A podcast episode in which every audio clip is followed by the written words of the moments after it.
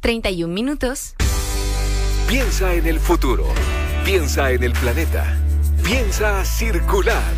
Para hablar de sustentabilidad y economía circular y hacer las cosas de la mejor forma. Piensa circular en cooperativa con Jorge Lira y Claudio Macías. ¿Cómo están? ¿Qué tal? Bienvenidos y bienvenidas. Eh, iniciamos un nuevo capítulo de Piensa Circular en verano. Además, eh, una época muy circular, digamos, porque efectivamente uno puede eh, conversar, aprovechar de enseñarle a los más chicos de la casa, en fin, tratar de instalar este concepto de la economía circular tanto en la familia como en el entorno, ¿no? Hablamos eh, también de sustentabilidad y siempre estamos con eh, Claudio Macías. ¿Cómo estás, Claudio? Acá muy bien, aprovechando el verano, este tiempo más de relajo y descanso, y que por cierto, con tener más tiempo también nos permite de qué forma podemos implementar la circularidad en nuestras casas, sobre todo en el verano, en, la playa, etcétera. El verano se presta además para ordenar, para limpiar, para, digamos, ventilar, y muchas veces hay uno se encuentra con cosas que efectivamente piensa desechar y no. pueden tener una segunda oportunidad o una tercera oportunidad, así que O podemos armar nuestro pequeño punto limpio en además, Además, bueno, vamos. De todo eso conversamos eh, siempre a quien piensa circular. Eh, eh, así que quédense con nosotros. Piensa circular en cooperativa. Es una presentación de Sodimac. Cuidemos la casa de todos.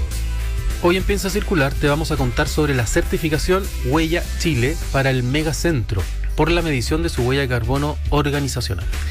También vamos a conversar sobre una propuesta que llegó a las puertas del Ministerio de Medio Ambiente con el propósito de reducir la basura de los océanos.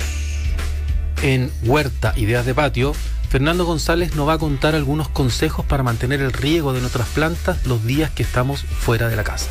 Y como siempre en nuestro consejo circular vamos a contarte la segunda parte de nuestra serie de consejos sobre qué hacer con los corchos de vino, que además en el verano también se consume sí. harto. Estuvo muy buena la primera parte, así que no se pierdan esta segunda. Claro que sí, así es que atentos con eso, es al final del programa, así que para que se queden con nosotros eh, con el consejo circular de Claudio Macías. Partimos, el eh, Piensa Circular.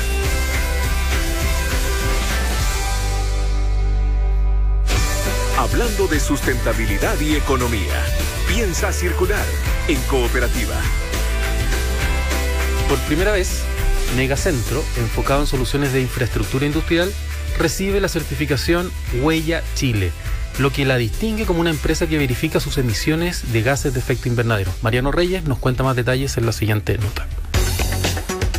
Sello cuantificación correspondiente a la medición del 2021. Este certifica que la compañía implementó acciones concretas para medir las emisiones de gases de efecto invernadero en diferentes categorías, por ejemplo, con fuentes directas y fuentes indirectas a nivel organizacional. Fue ese también el reconocimiento que se le entregó por parte Huella Chile al Megacentro, empresa líder en soluciones de infraestructura industrial y bodegaje. El sello lo otorga el Ministerio del Medio Ambiente y permite poder ejecutar políticas que ayuden a mitigar las emisiones de gases de efecto invernadero. Con ello, también se acredita la legitimidad de su cálculo, otorgando confiabilidad a sus clientes para su propia estimación de huella de carbono, una certificación que conlleva también una auditoría autorizada. Desde el año 2019 que Megacentro adquirió el compromiso de medir su huella de carbono, lo cual se ha cumplido año tras año. Esto ha permitido avanzar en la gestión de la energía, en el ahorro hídrico, en el manejo de residuos, en la implementación del reciclaje y también en el ahorro de combustibles. Esta visión se ha hecho extensiva a la selección de los proveedores,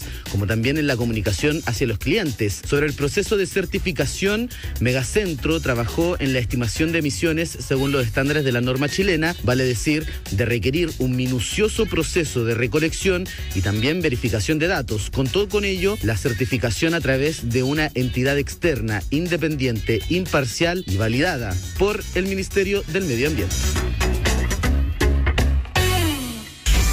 Sustentabilidad, reciclaje y buenas prácticas. Piensa circular en cooperativa. En una colaboración entre la sociedad civil, el mundo empresarial y una asociación gremial, entregaron una, se entregó una propuesta al Ministerio del Medio Ambiente para reducir los desechos lanzados al mar, pero por sobre todo para promover la reutilización de envases. Tres pilares se componen esta propuesta. Vamos a conversar del tema con Guillermo González, que es eh, autor del estudio y ex jefe de la Oficina de Economía Circular del Ministerio del Medio Ambiente. Guillermo, ¿cómo estás? Bienvenido. Muchas gracias Jorge, hola Claudio, muchas gracias por la invitación, encantado de estar acá. Hola Guillermo, bienvenido a Piensa Circular y muchas gracias por el contacto. Cuéntanos, ¿en qué consistió el estudio? Sí, mira, yo creo que antes de adentrarnos en, en la propuesta como tal, es importante dar un poquito de contexto. Yo creo que todos tenemos claro que hay una, una, una, situación bien compleja de contaminación por plásticos a nivel global, esto de que al año 2050 vamos a tener más plástico que peces en el mar, probablemente todos ya lo han escuchado, y por lo mismo se han aplicado un conjunto de políticas públicas. La pregunta es si basta con el reciclaje y, o, debemos ir más allá, ¿cierto? Eh, lo que uno ve es que eh, vamos a estar reciclando más en los próximos años, pero que que si todo sigue igual, vamos a estar produciendo también más basura. ¿Me explico? Entonces, eh, crece el reciclaje, pero también crece la, generación de residuos. Eh, y por lo tanto, eh, lo, que, lo que se ha hecho es pensar en otras políticas públicas complementarias a la red justamente para abordar esto. Lo primero fue la ley de bolsas plásticas, ¿cierto? Y eso también eh, todos lo vivimos. Eh, fue un primer paso, especialmente para tomar conciencia. Probablemente pocas políticas públicas ambientales nos afectaron tanto en el diario vivir y a pesar de eso fue muy bien, bien recibida por la población. ¿cierto? Y eso llevó a una segunda ley, que es una ley de plástico de un solo uso, eh, que, que tenía que ver con que la gente decía, oye, pero yo voy con mi bolsa reutilizable al supermercado y todo lo que he hecho adentro son productos plásticos de un solo uso. Entonces, ¿cómo es la cuestión? Eh, y, con justa razón, ¿cierto? Y por eso vino esta, esta, segunda ley que básicamente ya da un paso bien grande hacia la reutilización. Perfecto. Eh, y, y, y, entonces eh, la, la, pregunta es, bueno, ¿cómo, ¿cómo seguimos todavía más allá? ¿Cómo extendemos esto a todos los otros productos del supermercado, ¿cierto? Y ahí es donde vienen estas tres organizaciones que nos contratan a nosotros como consultores y nos dicen, bueno, ¿cómo podemos establecer una regulación para avanzar hacia la reutilización en todos los productos del supermercado. Cuando ellos llegaron a hacernos esta pregunta, yo les dije, ¿sabes qué? Esto fácil no es, porque realmente pensar en un esquema regulatorio en el que uno obligue a las empresas a hacerlo es súper complejo.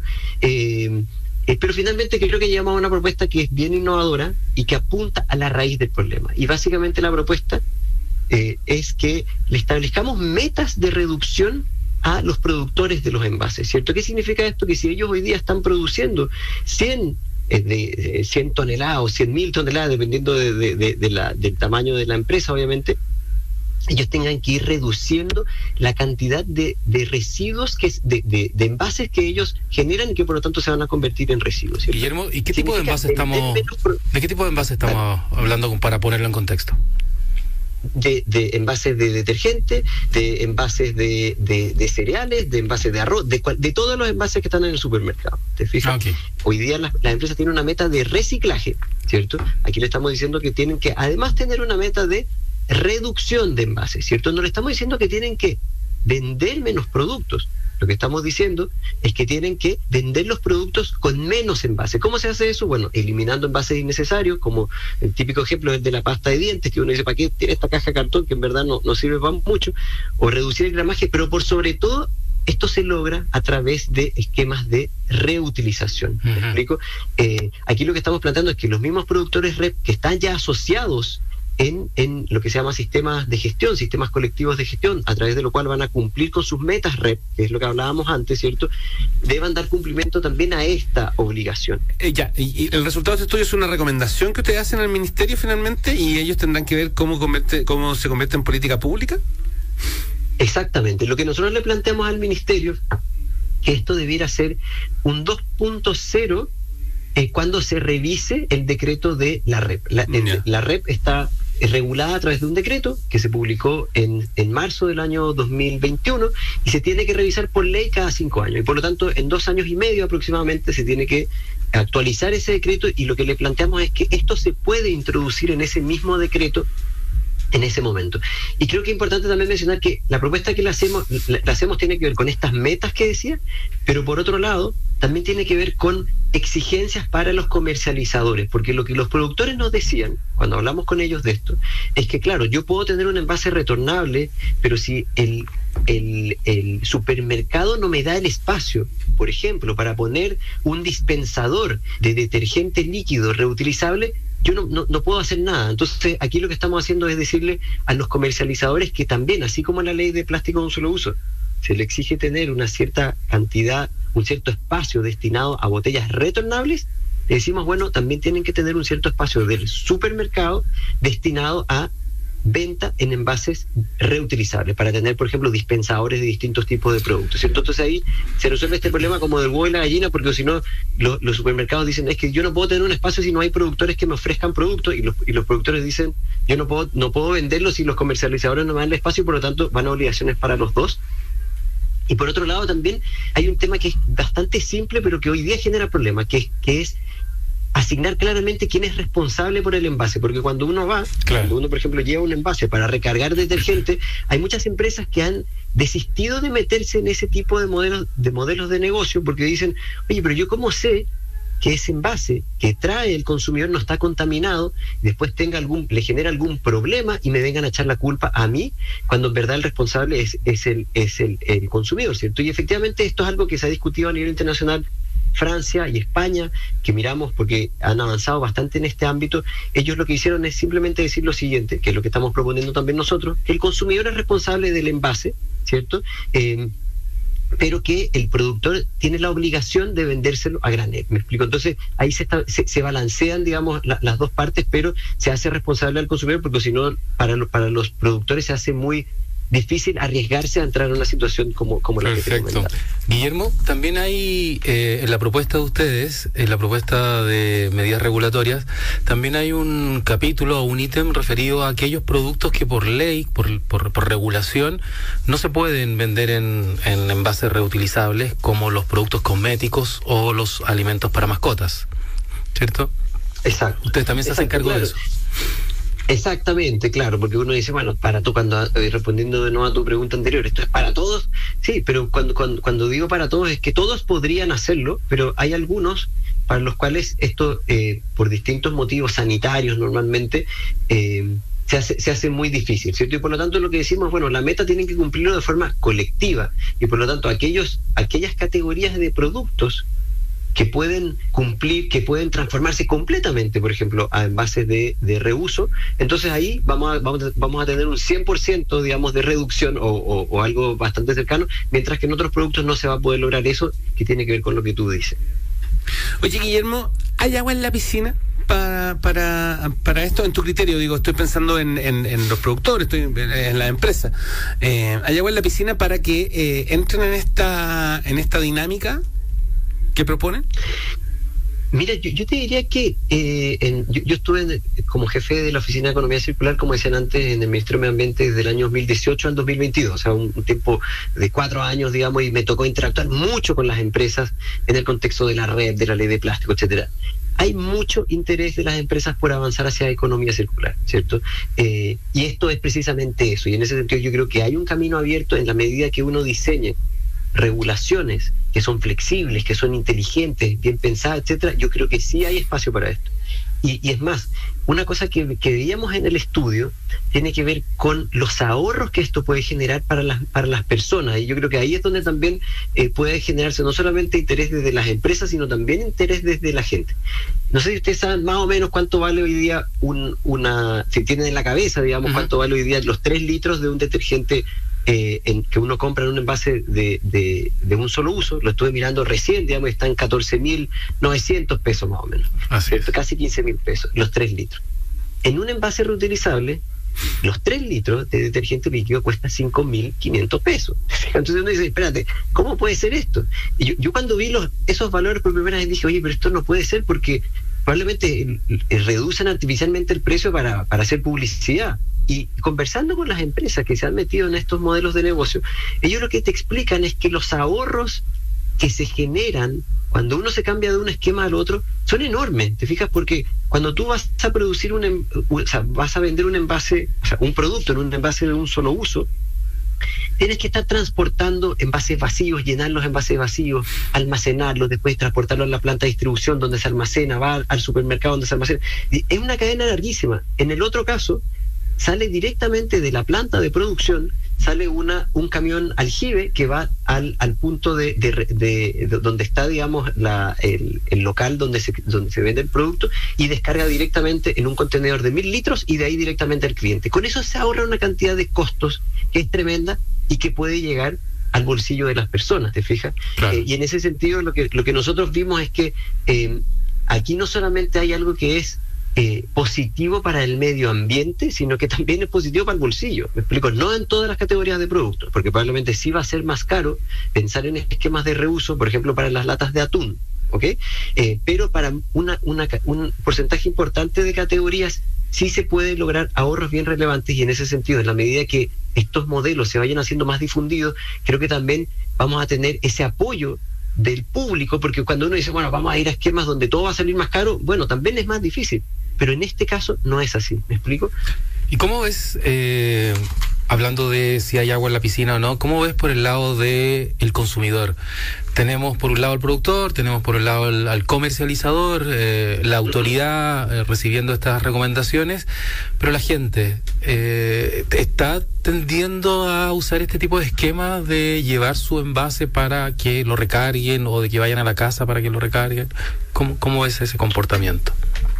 Que yo creo que es, un, punto clave, ¿cierto? Porque justamente nosotros siempre hablábamos de eso. Hay tres actores, los productores, los comercializadores y los consumidores, y los tres tienen que hacer su parte. Eh, y en ese sentido, dos cosas. Uno, de lo que a mí me ha tocado ver, eh, la respuesta hacia esquemas, por ejemplo, como la venta de detergentes eh, reutilizables, o sea, en envases reutilizables, ha sido para mí sorprendente. La cantidad de personas que hoy día están eh, digamos, haciendo ese cambio y adoptando ese tipo de, formas de consumo es realmente impresionante y hay, eh, eh, hay, números de cocarga y del gramo que, lo refrendan, ¿cierto? hoy día, para, decirlo también, un, producto de, consumo en muchas casas diario, ¿cierto? Que es las bebidas gaseosas, se venden masivamente en envases de reuso, ¿cierto? Y, las personas van al almacén de barrio y lo cambian, etcétera. y, en ese sentido Chile es eh, es, un, es un caso a nivel global eh, donde hay una, una gran cantidad de, de productos que se venden así. Ahora, uno dice, bueno, estamos hablando de dos productos, pero ¿qué pasa con todos los demás productos? Y hay una cosa que aprendimos haciendo este estudio, es algo que, eh, que tiene que ver con una mirada hacia el futuro de cómo se espera que esto funcione, ¿cierto? Cuando uno dice, espérate, yo si voy a comprar con todo reutilizable, voy a tener que ir al supermercado eh, en una bolsa reutilizable con 20 envases reutilizables voy a tener que empezar a sacar uno y sacar el otro y todo. Y la cuestión se, se, ve bien engorrosa, ¿cierto? Y probablemente entonces la cosa no va a ir para allá. Lo que se está planteando y cada vez con más fuerza a nivel global es que aquí lo que vamos a tener es una logística compartida de envases reutilizables, ¿cierto? Eh, que vamos a tener ciertos envases estandarizados que se van a usar, digamos, para múltiples productos eh, con una logística compartida para que eso llegue a los, a los productores, sean lavados y puedan ser vueltos a envasar, ¿cierto? O sea, así como... Como las bebidas. Eh, así como es, exactamente, pero, pero, pero claro, cuando uno piensa, cuando uno se va al resto de las categorías, es tanta la diversidad en base que uno dice, ¿cómo se hace esto? Bueno, empezar a estandarizar en base, eso ya se está haciendo en Estados Unidos, te fijas, estandarizar los envases y por lo tanto que las empresas les llegue un envase que es de ciertas características, ¿cierto? Que le, le ponga una etiqueta con su marca, que se pueda después sacar fácilmente, me explico, y que haya una logística compartida. O sea, pensando futurísticamente, uno diría, bueno, va a pasar un día el camión del reciclaje, de la red, y otro día va a pasar el camión del reuso, por ponerlo, o a lo mejor van al puntos donde uno va a llevar los envases de reuso. Entonces, claramente hay que simplificarle la vida al consumidor para que esto pueda ser eh, pueda tener una adopción masiva, ¿cierto? Pero justamente la propuesta que nosotros le hicimos al ministerio eh, permite esto, ¿cierto? Al, al delegar esta responsabilidad en un ente colectivo que ya va a trabajar una logística compartida para el reciclaje, ese mismo ente colectivo también puede empezar a diseñar esas logísticas compartidas para lo que es el reuso. Y y, por lo tanto eh, hacerle la vida fácil al consumidor para que efectivamente ellos puedan eh, cambiarse a este tipo de esquemas. ¿Me explico? Guillermo González es ex jefe de la Oficina de Economía Circular del Ministerio del Medio Ambiente y autor de este estudio em, en el que eh, entregan propuestas al Ministerio del Medio Ambiente respecto de la reducción de el uso del plástico em, y de otros envases. Guillermo, muchas gracias por esta conversación muy, muy interesante. Muchas, muchas gracias, Jorge, Claudio. Gracias a ti. Chao, chao. Chao. Acá, nada se pierde. Piensa circular en cooperativa. Hoy en Sodimac queremos invitarte a conocer todos los productos que tenemos para ti y que ayudan a generar un impacto positivo en el medio ambiente. Prefiere productos con los sellos Comercio Inclusivo, consumo eficiente, hogar saludable, producción sustentable o circularidad y reciclaje. Así puedes ser parte de las pequeñas acciones que generan grandes cambios. Sodimac, cuidemos la casa de todos. A esta hora, las ideas son de patio, de terraza, de balcón, de jardín y de huerta autosustentable. Ahora, en Huerta Ideas de Patio, donde conocemos tips y consejos para huerteros y amantes de los jardines, junto a Fernando González, vamos a contarte algunos consejos para mantener el riego de nuestras plantas los días que estamos fuera de la casa. ¿Qué tal? ¿Cómo están? Estamos inmersos en un verano muy caluroso en todo nuestro país con olas de calor en distintos lugares y el riego se vuelve algo fundamental para que nuestras plantas se encuentren de buena manera. Recuerden que las plantas agradecen riegos abundantes, más distanciados en el tiempo que poquita agua todos los días. ¿Qué significa esto? Darle un muy buen riego profundo, dejar que pasen algunos días y volver a regar, es mucho más eficiente que regar todos los días. Le damos tiempo a las plantas para que se puedan oxigenar, puedan desarrollar raíces. Si yo tengo una planta con riego permanente, ella se ahoga y lo más probable es que pudra sus raíces y empieza a ponerse amarillenta y con un aspecto de débil. Si tengo plantas en macetero es sumamente importante poder revisar los agujeros de drenaje, ya que estos se tapan muy rápidamente. Yo de repente en un mes puedo tener sales alrededor que van tapando el agujero de evacuación del agua y eso hace que se acumule agua en el último tercio del macetero y esto me pueda generar enfermedades fúngicas o hongos que atacan a la raíz. Otra cosa importante es regar al final del día, cosa de que la absorción por parte de la planta sea mucho más eficiente ya que la planta pasa un periodo de temperatura más baja en donde puede absorber de mejor manera el agua y la humedad. Si yo riego a mediodía, pierdo agua ya sea por evaporación y por transpiración de parte de la planta. Entonces mi riego se vuelve poco eficiente. Así que recuerden, siempre es importante regar al final del día o temprano en la mañana. Así que si seguimos estas instrucciones, lo más probable es que tengamos éxito con nuestras plantas. Así que que tengan una muy buena semana y que su jardín se mantenga hidratado y saludable.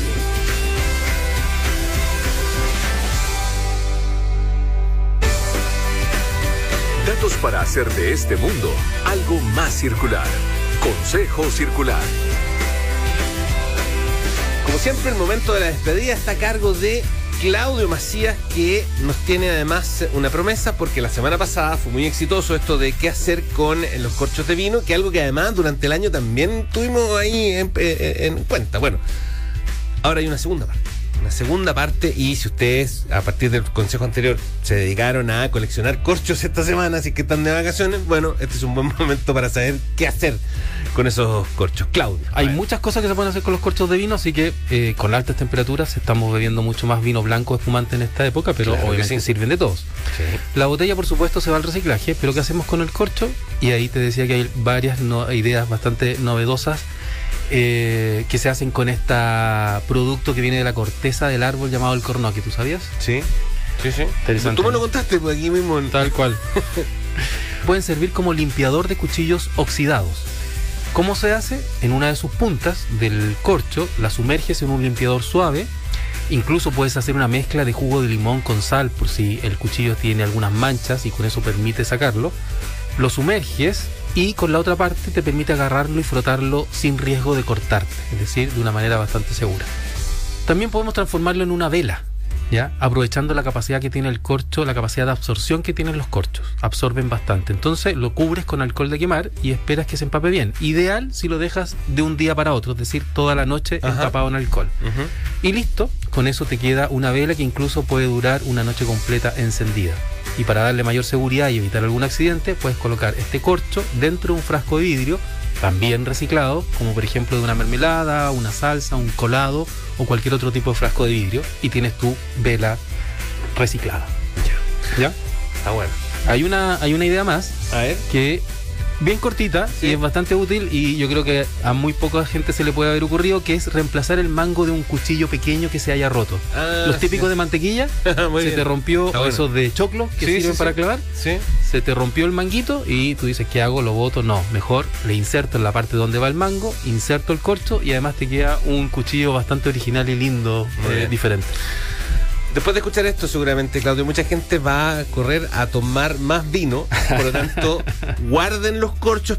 Bien, eh, todos estos consejos, más todos los capítulos, están disponibles en nuestra web, piensacircular.com. Así es. En nuestras redes, arroba piensa.circular y también en Spotify, todos los capítulos de Piensa Circular. Sí, en Instagram es arroba piensa circular, Eso. sin punto. Ya, perfecto. Arroba Piensa Circular. Claudio, nos vemos eh, la próxima semana. Próximo domingo. Que estén muy bien, cuídense. Igualmente, chao. Chao, chao. Los temas de sustentabilidad y economía circular que hacen girar el planeta. Piensa circular. Fue una presentación de Sodimac. Cuidemos la casa de todos.